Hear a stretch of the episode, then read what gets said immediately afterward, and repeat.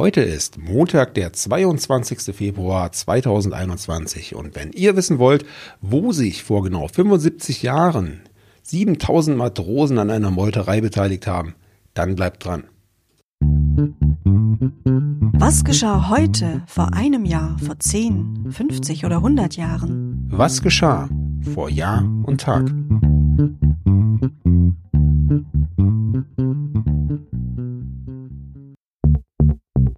Einem Jahr. 22. Februar 2020. Italien beschließt, Städte, die vom Coronavirus stark betroffen sind, abzuriegeln.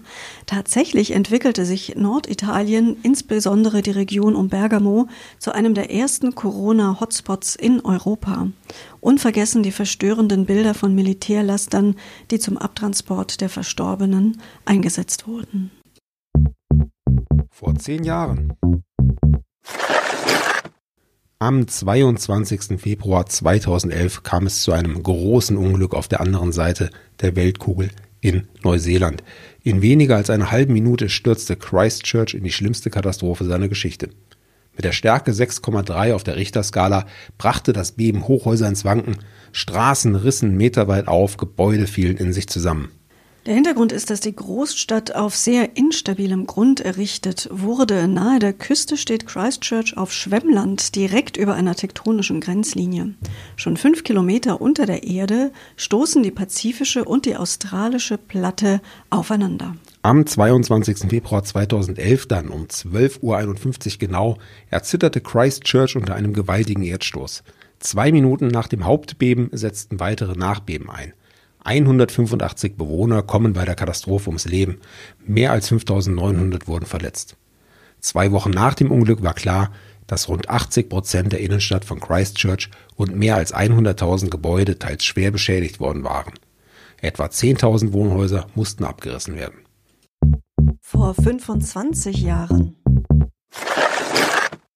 Frankreichs Staatspräsident Jacques Chirac kündigte am 22. Februar 1996 in einer Fernsehansprache die Abschaffung der Wehrpflicht an. In Deutschland dauerte das Ganze noch ein wenig länger. Die Einberufung zum Grundwehrdienst wurde hier im März 2011 ausgesetzt. Seither besteht eine Pflicht zum Wehrdienst nur noch im Spannungs- oder im Verteidigungsfall. Vor 50 Jahren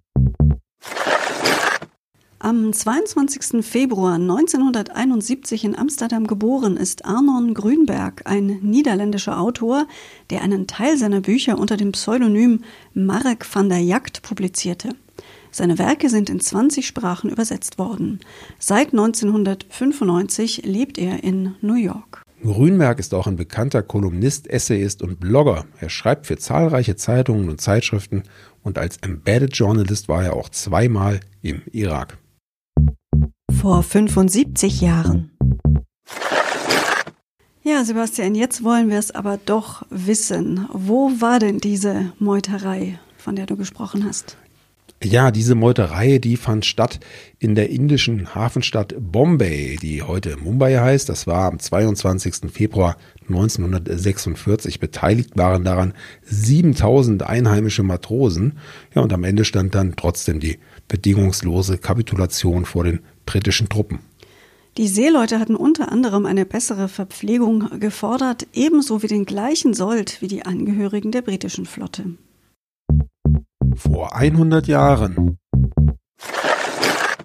Und zum Abschluss dieser Folge nochmal ein Geburtstag. Vor 100 Jahren, am 22. Februar 1921, wurde Werner Porstmann geboren. Porstmann war ein Radiologe, er war an der Charité der Humboldt-Universität äh, in Berlin tätig und zählte zu den Pionieren der interventionellen Radiologie und Kardiologie.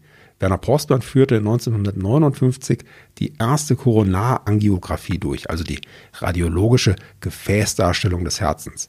Ab 1964 widmete er sich der Diagnostik angeborener Herzerkrankungen bei Kindern. Postmann gründete 1967 die Arbeitsgemeinschaft für kardiovaskuläre Röntgendiagnostik in der Gesellschaft für medizinische Radiologie der ehemaligen DDR.